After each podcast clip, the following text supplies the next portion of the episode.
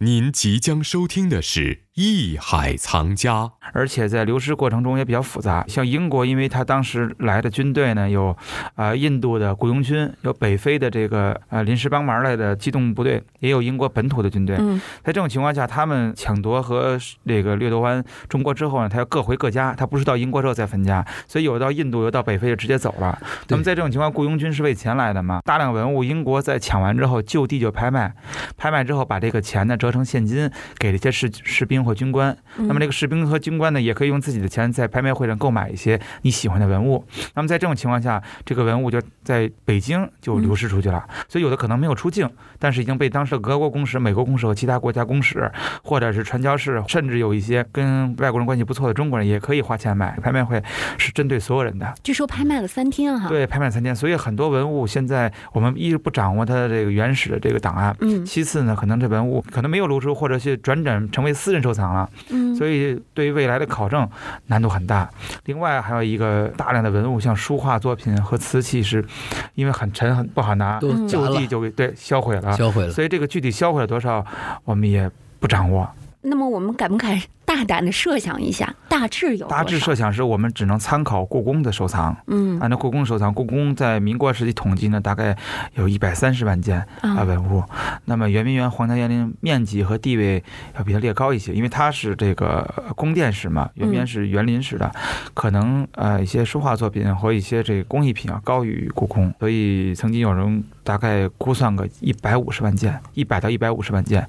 这个情况是是有可能的。嗯，而且圆明园还有一个很有意思的情况，就是在道光和嘉庆时期，大清王朝已经开始走下坡路了。嗯，但是圆明园仍然没有停止它的修建，修建完是空的房间，已经没有新的财力物力去呃弥补古玩了。在这种情况下，尤其道光皇帝曾经下令把承德避暑山庄和京城其他周边的这个皇家园林的陈设拿出来收进圆明园，嗯。所以这一批收藏可能没有进入圆明园的陈设档，所以圆明园的文物呢，还有呃一个将近百分之五的一个其他园林的补充，所以圆明园的文物还是比较丰富的。那么大一个皇家院有里面有那么多的建筑，而且要盛放那么多的奇珍异玩，哇，我觉得真的是浩如烟海啊。那当然了啊，你比如说刚才咱们刚说的都是奇珍异宝，啊！那咱们还要提到，比如说它的园林，嗯对吧？对它的花草，嗯据说它里面的花草和园林的布置，专门搞绿化的这些人，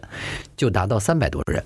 啊，然后它据说是三百六十五天竞相绽放，也就是说它里面种植的花花草草三百六十五天，随时你都能看到有花开，哇，全都是这样。而且除了这些园林设计和花草之外，还有各种各样的小动物嗯。啊，比如说宫廷的画里面一画的都是皇上在园子里头逗猴啊，嗯跟孔雀一块儿走啊，跟鹿一块儿走。据说在圆明园当中，专门在笼子里养的鸟，其中一处养的鸟四百来种。哇，你想，所以自从雍正以后的五代皇帝啊，他们都在那儿，一年当中大概都有两百多天处在圆明园当中哈。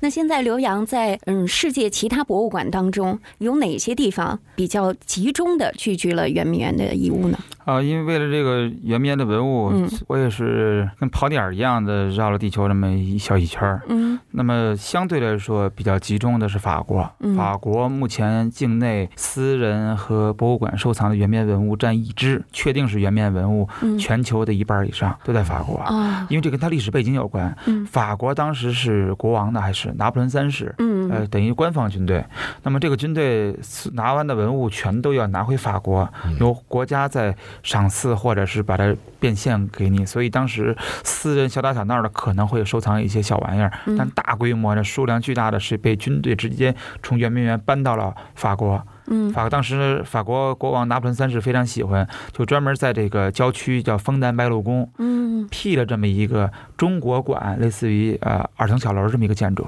那么在里面专门收收存来自中国的文物，当时光车就运了七大车过去，哦那么数量要几千件甚至过万。只不过就是它这个文物呢，啊、没有进行完全统计啊、具体数量现在不掌握。嗯，那么这是法国枫丹白露宫一处。对，那么当时法国很有意思，法国把这个文物进行了一定的分解，除了这个刚才提到枫丹白露宫以外呢，还有涉及不同领域的文物嗯啊、因为他有一些高级军官或者是一些有等于说当时的一些有地位的人，他可以私人，呃，在掠夺一部分比例的文物。这些文物呢，他拿到欧洲之后呢，就进行了变卖。或者进行了拍卖，那么相关的部门就根据他自己的这个，因为拍卖分专场嘛，有瓷器专场，有这个文献专场，嗯所以这些机构呢，根据自己所馆藏的这个收藏的特点，又进行了二次的购买或者是收购。比如说像刚才提到的圆明园四十景，这个属于类似于书画或者是属于文献类的，所以就都被当时的法国帝国图书馆，就是现在的法国国家图书馆收藏，因为这跟它有关。嗯还有一些军事类的东西，比如说铠甲，乾隆的铠甲、乾隆的火枪，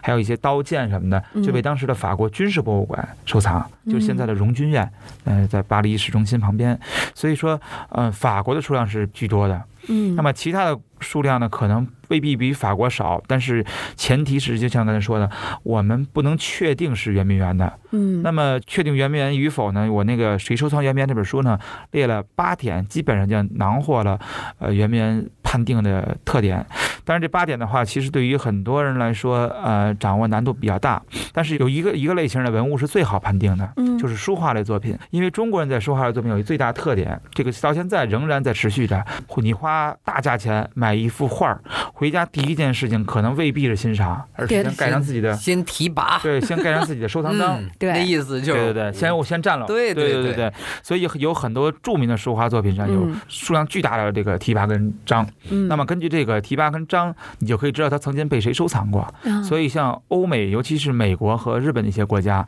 那么它对于中国的书画作品是情有独钟的，比较嗯是喜欢收藏。那么这个书画作品，每次我们在看它的时候，就主要看是否有这个圆明园专用的收藏章。嗯圆明园有一个专用收藏章叫纯画轩，这个是一个圆明园的一个景点儿。那么这个景点儿专门收藏书画作品。乾隆皇帝把所有珍贵的书画作品，只要收藏圆明园的，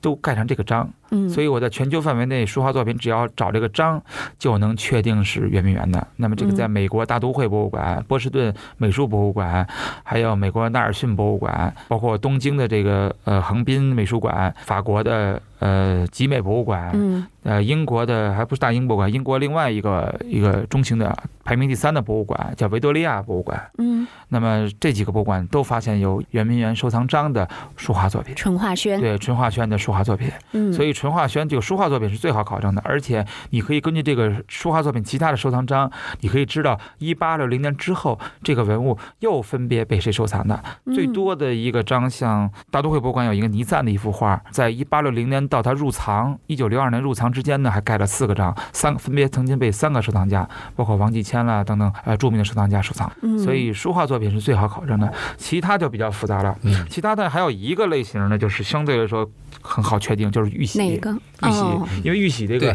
章上写的字儿呢，而且这个每个殿宇的玉玺是不会重的。圆明园有一些特殊殿宇只有圆明园有，所以通过这玉玺我可以确定这是圆明园的。但是玉玺绝大多数呢是收藏在个人手上，所以现在拍卖行经常会出现拍卖圆明园的玉玺，这个嗯。啊是没有问题的。那么官方博物馆收藏只有法国的集美有圆明园玉玺，然后另外我在费城见过疑似是圆明园的玉玺，其他的就很难说了，像瓷器啦、玉器啦、铜器这些东西，因为圆明园不是中国唯一的一次被外国侵略者抢夺过的对。或占领过的，因为在嗯。一九零零年的时候，八国联军军。占了一年多呢，把故宫大内的大量的文物也搬出去过，嗯。所以在当时乾隆时期，有的时候烧制一个瓷器是一批的，可能这嗯次三对儿、四对儿、五个、六个，那么分别都故宫和圆明园陈设。这都是一个时期的，对但不一定是圆明园。对对对对，已经而且那个瓷器上并没有刻我专供圆明园的。对对对，所以说这个瓷器可能也没准就是圆明园的，但是我们已经从瓷器上看不出来到底是哪个时期的了，所以只能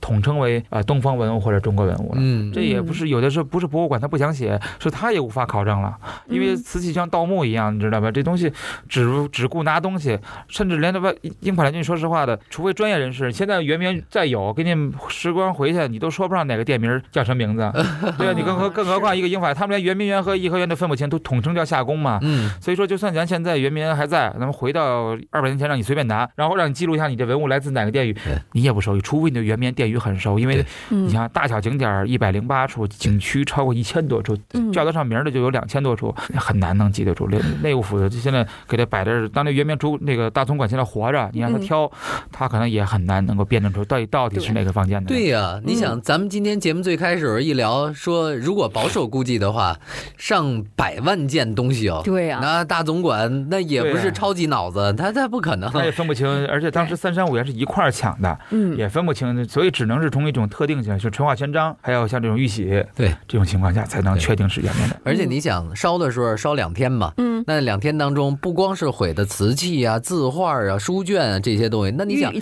对呀、嗯你想，据说在那里头构建那些房子的有很多的主料，包括家具，那都是特别好的，像什么檀木的啊、什么楠木的，就等等。那这些不是啊？那一样是啊，对呀、对吧？本内容由喜马拉雅独家呈现。